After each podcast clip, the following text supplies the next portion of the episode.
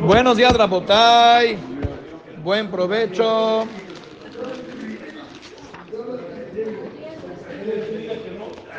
¿Cuántos milagros hubieron en Mitzrayim? ¿Cuántos? Todas las mejor por milagros. Bueno, ¿cuántas tenemos de esas? Diez. Diez. Aparentemente hay uno más que no nos enteramos. Porque ¿qué dice aquí? Ya cuando iba a ser el Macat de Jorot, que estaba la cosa ardiendo, dice que vaya con Paró Laila. Se levantó, paró en la noche. Él, todos sus esclavos y todo Mitzrayim. Próximo pasuk. Y le llamó Moshe y Aarón, o sea, les mandó a llamar a Moshe y Aarón, ¿quién? Paró Laila, en la noche. Y les dijo, váyanse de mi pueblo y vayan a servir a su Dios. Entonces, ¿por qué aquí está tan acentuado el concepto de la Laila? Ya entendimos que Makat Bejorot fue Bahatzia Laila, también así lo dice el Pasuk, el anterior. Y fue a la mitad de la noche que Dios golpeó a todos los primogénitos, desde el primogénito de Paró hasta el que estaba raptado, el que estaba en la cárcel, etc. Entonces, pues sí, si, Paró se levantó cuando había todo este balagán, tenía que ser en la noche. Y si mandó a llamar a Moshe y Aarón para que ya se vayan, pues era en la noche. Y sin embargo la Torah lo destaca constantemente. Fue en la noche, fue en la noche, fue en la noche. Dice el Orahaim Kadosh de que hay un milagro más que por lo menos yo no sabía. ¿Qué pasó? Pasó de que hay otra pregunta más. Ustedes saben que dos Zehuyot tenían que tener a Israel para salir de Misraim. Uno era hacer Berit Milá y uno era el sacrificio de Pesach. ¿Cuándo hicieron ese Brit Milá? Perdón, ¿cuándo se lo hicieron el Brit Milá? ¿Cuándo? La época de, de Yosef, que los mandó a hacer servir milagro. No, Estamos hablando de En Egipto. Ah, la, salida. ¿Cuándo hicieron ese Brit Milá? ¿A qué hora? En la noche. ¿no? En la madrugada. En la noche, mientras se estaba haciendo el Makat Bejorot, ellos estaban haciendo la Milá. Ustedes sabían que el Brit Milá, si, si se pudiera hacer de noche, estaría padrísimo. Imagínate, ya no tendríamos que estar checando los horarios. Ahorita en Brit Milá, o lo haces a las 9 de la mañana, o lo haces a las 5 y media. ¿Quién viene a 5 y media al Brit Milá? ¿Quién puede llegar, dejar su trabajo a mitad de la tarde para el Brit Milá? Entonces, como lo hagas, si lo haces en la mañana para cumplir con Sarisim, Aktimim, Mitzvot, la gente se va, a tra- se va a trabajar rápido. Si lo haces a las cinco y media, No la gente no llega. Bueno, no tenemos de otra. La Torah no dio posibilidad de hacerlo a las 8, tranquilo, el banquete. No, no se puede hacer Brit Milá de noche. ¿Cómo es posible que ellos lo hicieron en la noche? Que esto fue un evento de Brit Milá masivo de todo Israel. Dice el Zohar más todavía. La noche en la que salimos de Misraim, Laila Kayom Yair. En verdad era noche, pero era día. ¿Qué quiere decir? O día o noche. Dice el Jaime Kadosh, no, estaba campechaneado la cosa. O sea, la novena plaga fue la oscuridad. La onceava, digamos, o más bien simultáneo Makat Bejorot, era, depende para quién también. O sea, el egipcio era noche, porque era, el horario era noche, era Hazot. Pero para el Yehudí, incluso que ya eran las 12, seguía siendo de día, con todo y todo de que ya era tarde en la noche. Algo así. Entonces, Brit Milá, que hagan, es de día. No, pero un eclipse es general. Pero, pa- claro, el eclipse es general. Hablando, Cada quien tiene otra realidad. Entonces Paró le dice, la Torah aquí está eh, haciendo Dagesh, está puntualizando de que se levantó Paró en la noche y le, le mandó llamar Paró a Moshe y a Aarón en la noche. ¿Por qué la Torah está tan eh, insistente en la noche? Para decirte que la noche aplicaba únicamente para Paró o, o para Mitzrayim, pero para Israel seguía siendo de día, no anocheció en esa noche. Ellos querían disfrutar, ver cómo había Macat Bejorot, ver cómo estaban a punto de salir de Mitzrayim. Entonces, para unos es noche y para unos es día. Con todo y eso, y hicieron el becerro de oro. Y... Bueno, pues, mejores cosas pasaron que no los convencieron. Ahora, este milagro, ¿por qué es, por qué es importante? Ya, ya pasaron 10 plagas y ya hubo oscuridad para Mitzrayim. Esto ya había sucedido, que haya Hoshech. ¿Por qué entonces es importante que en Macat Bejorot para Israel se le extendió el día y para Mitzrayim la noche corrió igual, fue la misma noche? O sea, el horario en la, a la medianoche tiene que estar oscuro. Sí, esto solamente para Mitzrayim, pero para Am Israel no oscureció. ¿Por qué es relevante? Dice el Pirkei Avot, 10 milagros le pasaron a Am Israel en Mitzrayim. O sea, yo conozco, como tú dijiste antes, 10 plagas pasaron en Mitzrayim. Eso ya sabía. 10 Pero, plagas para los mitzvim y 10 milagros para nosotros. ¿cuáles son los 10 milagros para nosotros? Eso, ¿Cuáles? Les pegó con Makot y los, para nosotros los puso o sea, en la línea que Hashem los quería. Con eso. ¿No? No, no, vamos a esperar a que... O sea, para ellos Makot, para nosotros milagros. ¿No?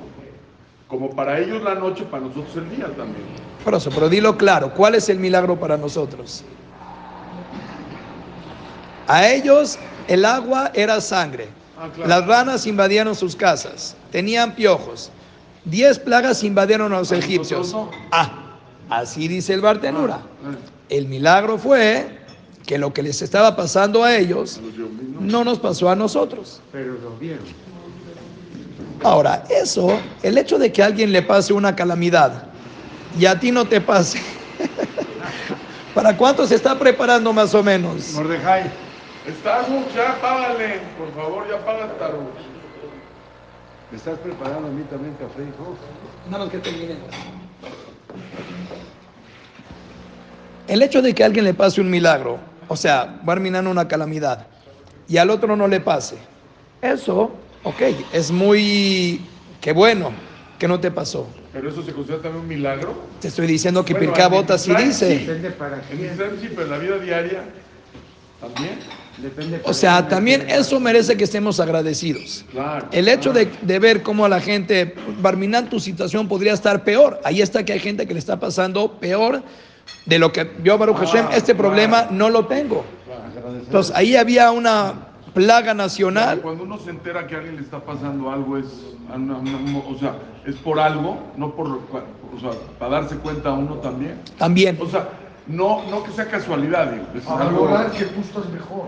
O sea, tu, tu reflexión al ver cuando algo está pasando a alguien o a un grupo de gente y a ti no te está pasando, ¿cuál tiene que ser tu, tu sensación, tu sentimiento? claro, inmediato, claro. Oye, mira, la verdad, Hazid, la verdad, yo les conté varias veces, pero mi hajam, Yossi Birch, que fue de los que él me, me impulsó muchísimo a hacer teshuva, él dice que los viernes, los viernes en los kolelim y yeshivot es un poquito más relajado, porque el día es más corto, no hay las clases reglamentarias.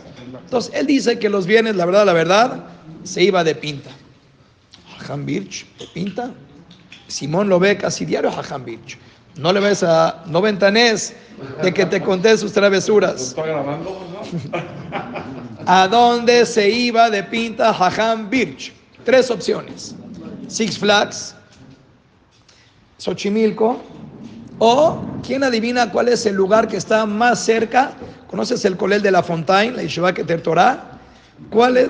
Chapultepec. La Fontaine conoces. Sí, la sí hay Entre ejército y Homero. Ah, ya, ya, ya. ¿Cuál es el lugar más cercano público que tiene la Yeshiva Keter Torah que está en, en la Fontaine entre Ejército y Homero? ¿Quién conoce bien Polanco? ¿Eh? Piensa bien, ¿qué es lo más cerca que está en- enfrente de la Yeshiva Torah? Parque de la Un lugar público. El parque ¿Qué? de la Fontana. No. No. Todavía más cerca. Hazak Baruch. El hospital español. Pero no es público, Jajam. Usted dijo público. No, pues para quién es. No es privado. Es un lugar para la gente, no económicamente. Está hecho para el público. Iba a visitar a los... Entonces, los Birch se iba de pinta los viernes al hospital español. ¿Con qué propósito? Él nos contó que recorría piso por piso. Entonces, Buscando llegaba los- no, no, escucha. Llegaba al primer piso. No sé, inventemos. ¿Qué hay en el primer piso del hospital el español? restaurante y... Maternidad. Inventemos, hijo. Neumología, mejor. Entonces, departamento de neumología. Los pulmones. Entonces, el que decía, ah, Barminan, aquí hay personas que les cuesta trabajo respirar. Baruch Hashem, todo bien. Segundo piso, ¿qué hay ahí? Cardiología. Cardiología, el corazón, infartos, Barminan. ¿Cómo está mi ritmo cardíaco? Bien, a toda máquina. Tercer piso, ¿qué hay ahí? Gastro, mi estómago, maravilla. Estoy bien, me siento perfecto. Mis funciones fisiológicas bien. Vamos, ¿qué hay en el cuarto? Eh, para tra- traumatismo de músculos. Bien. Así, piso por piso, hasta que él visitaba el hospital y decía, ya cubrí todo el hospital y bendito Dios, no soy candidato para entrar en ningún piso. Ishtabah Shemo la Aquí hay cientos de personas internadas y mira cómo yo no tengo ninguno de esos problemas. ¿Acaso no es un motivo de agradecimiento? Lo es. Nuestro problema es que nosotros pensamos al revés. ¿Por qué tendría yo que estar aquí adentro? Lo normal es de que todo el mundo esté bien. Bueno, lo normal para ti. Hay otra gente que su normalidad y su realidad es distinta. Entonces, si tú disfrutas de salud y en lo que querramos hablar, si vamos también a Nueva York y vemos los hombres que están tirados en la calle, yo soy autosuficiente, no necesito, no estoy aquí tirado. Todo lo que esté inferior a nosotros, como el típico caso de Rabbi Akiva, cuando que me contó usted que León Naví disfrazado le vino a pedir paja a Rabbi Akiva, que era lo único que tenía, paja, y una persona le toca la puerta para pedirle paja, ¿qué dijo Rabbi Akiva? Ah, yo soy millonario. Si, si yo tengo a alguien que me viene a pedir limosna, entonces yo soy de la alcurnia. Entonces, 10 milagros le pasaron a Israel, que ellos no tenían sangre, ni ranas, ni, ni animales, ni ninguna de las plagas. Eso mismo se considera un milagro. Pero tristemente, eso tampoco no siempre se aprecia. Porque uno piensa otra vez de que lo normal es que yo esté bien. ¿Por qué pensar que me tendrá que pasar el sufrimiento de alguien más? Por eso hubo una más, donde Hashem no solamente le hizo una maldad, por decir así, a Misraim, y no se la hizo a Israel. Le hizo un milagro propiamente a Israel. ¿Cuál? De que para nosotros la noche de Macat Bejorot no anocheció. Entonces, no solamente que a los egipcios los reventó y a mí no, que eso mismo ya es motivo para agradecer. Pero Hashem quería mostrar que también, no solamente que a ti no te amolé con el sufrimiento de ellos, a ti también te hice algo extra, a ti también te pasó un milagro. Esa noche no, no estaba todo oscuro, no te fuiste como chacha, escapado cuando nadie te veía. Era día normal. No, porque ahí, o sea, 10 macot y 10 milagros para nosotros.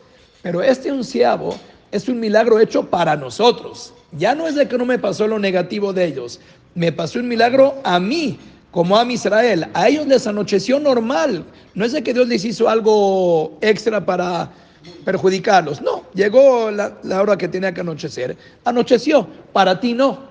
Ah, entonces Hashem no solamente que no me perjudica eh, en lo que perjudica a otros, cambia mi Sí, realidad. eso. Me beneficia. también me cambia mi realidad. No solamente que no me pone en la realidad negativa de ellos, también mi realidad. Ah, entonces ahora vamos en escala, vamos conociendo más a Hashem y vamos más agradeciendo lo que hace por nosotros y así nos forjamos como pueblo. A Israel gozamos de estas dos cosas, que estamos protegidos y no debemos de dejar, o sea, es un concepto muy fuerte. Para Am Israel no aplica de decir, bueno, es que en general el mundo está en recesión, es que en general se vive de tal manera. No, no porque el mundo en general esté viviendo de una manera negativa, eso directamente significa que nosotros somos parte de esa mayoría. Aquí no es Bitul Beshishim, no porque seamos... po- Am Israel somos diferentes, hay una protección distinta. Y no porque Hashem esté golpeando al mundo con algo, es decir que tu inercia también, no, tú estás en otra realidad. Tú al ser el Amanibhar, el pueblo elegido, tienes la posibilidad de no estar en esa adversidad y estar como vivían ellos, tomando agua, mientras los otros tienen sangre. ¿Cómo? Todo el mundo toma sangre. ¿Qué pasa contigo? A Israel. Estamos le mala minamazal, más allá de lo que parece la normalidad. Eso es uno. Y aparte, nosotros como a Israel no tenemos normalidad. No hay normalidad. Si hubiéramos tenido normalidad, este pueblo hace años que estuviéramos solamente en, el- en los libros que hablarían de las historias de fuera los de la normalidad. fuera de la normalidad. Lo que pasa con nosotros es cosas. Tristemente, tristemente, el mundo cada vez se niega más en reconocer y más nos quiere hacer a nosotros como si fuéramos eh, un pueblo más. Pero nosotros sabemos, o sea, por lo menos nosotros tenemos que vivir con esa seguridad de que lo que pasa afuera, las realidades mundiales, globales, las mayorías, los datos, las estadísticas, nosotros no estamos con las estadísticas, estamos más allá de todo eso. Hashem hace cosas en especial con nosotros para que nos superemos y podamos levantarnos y nada que ver con lo que pasa en general con la humanidad. Que podamos ut- utilizar todas esas herramientas y que podamos ver el florecimiento de Am Israel, que seamos reconocidos, que seamos la luz, el ejemplo de las naciones, Bekarov. Amén.